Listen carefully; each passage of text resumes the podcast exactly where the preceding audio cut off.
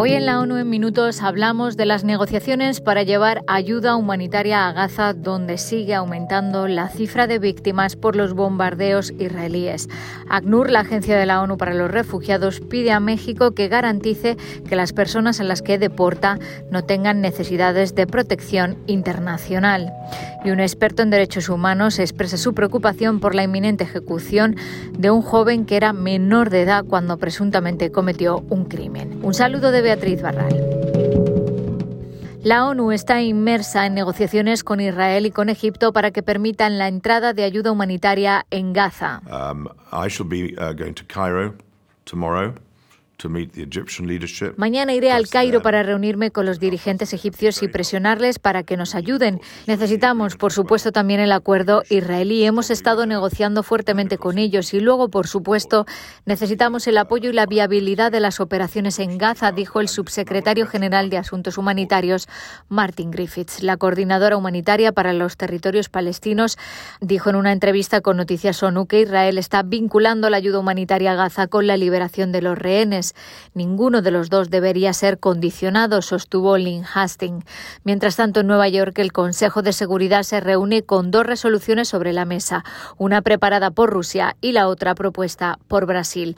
Para que una resolución salga adelante, debe obtener al menos nueve votos y no ser vetada por ninguno de los cinco miembros permanentes, Estados Unidos, Rusia, China, Reino Unido o Francia. Según las cifras del gobierno de Gaza recogidas en prensa, al menos 254 palestinos murieron en las últimas 24 horas, lo que eleva el número de víctimas mortales al menos a 2.808 y el de heridos a 10.850. Más del 60% de los muertos son mujeres y niños. También han muerto 14 empleados de la Agencia para los Refugiados Palestinos, la UNRWA.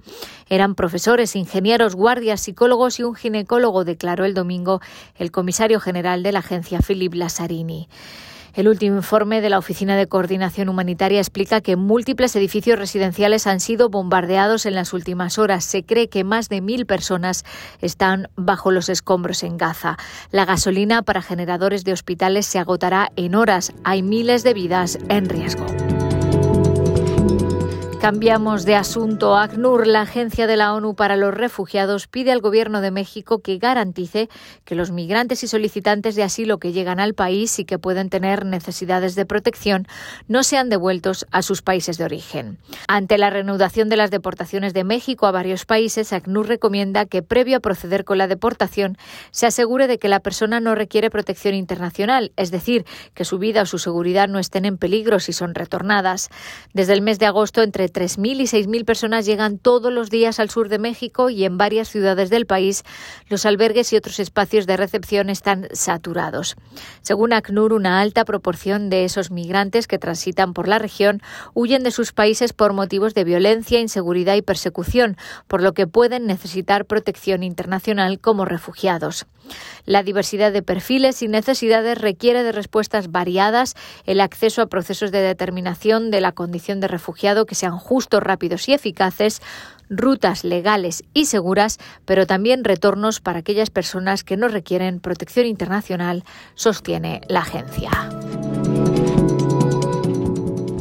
Y un experto en derechos humanos ha expresado su preocupación por la inminente ejecución en Arabia Saudí de Abdullah al-Derasi, que era menor de edad cuando presuntamente cometió su crimen. A pesar de que Arabia Saudí promulgó un real decreto en 2020 con el objetivo de abolir la pena de muerte para los menores acusados, incluidos los condenados por delitos de terrorismo, es muy preocupante que la aplicación del decreto siga siendo incierta, dijo Morris Tidal Bins, el relator especial de la ONU sobre ejecuciones sumarias extrajudiciales o arbitrarias.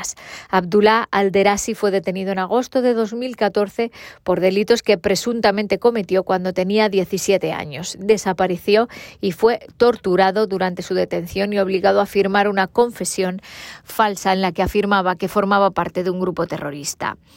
En el pliego de cargos de Alderasi figuraban siete cargos, ninguno de los cuales tenía fecha. La única prueba de su cargo era su confesión supuestamente coaccionada, dijo el relator. El Tribunal Supremo Saudita ha confirmado recientemente la condena a muerte de Alderasi, que puede ser ejecutado en cualquier momento. Las autoridades saudíes rara vez informan a familiares o abogados antes de llevar a cabo las ejecuciones. Hasta aquí las noticias más destacadas de las Naciones Unidas.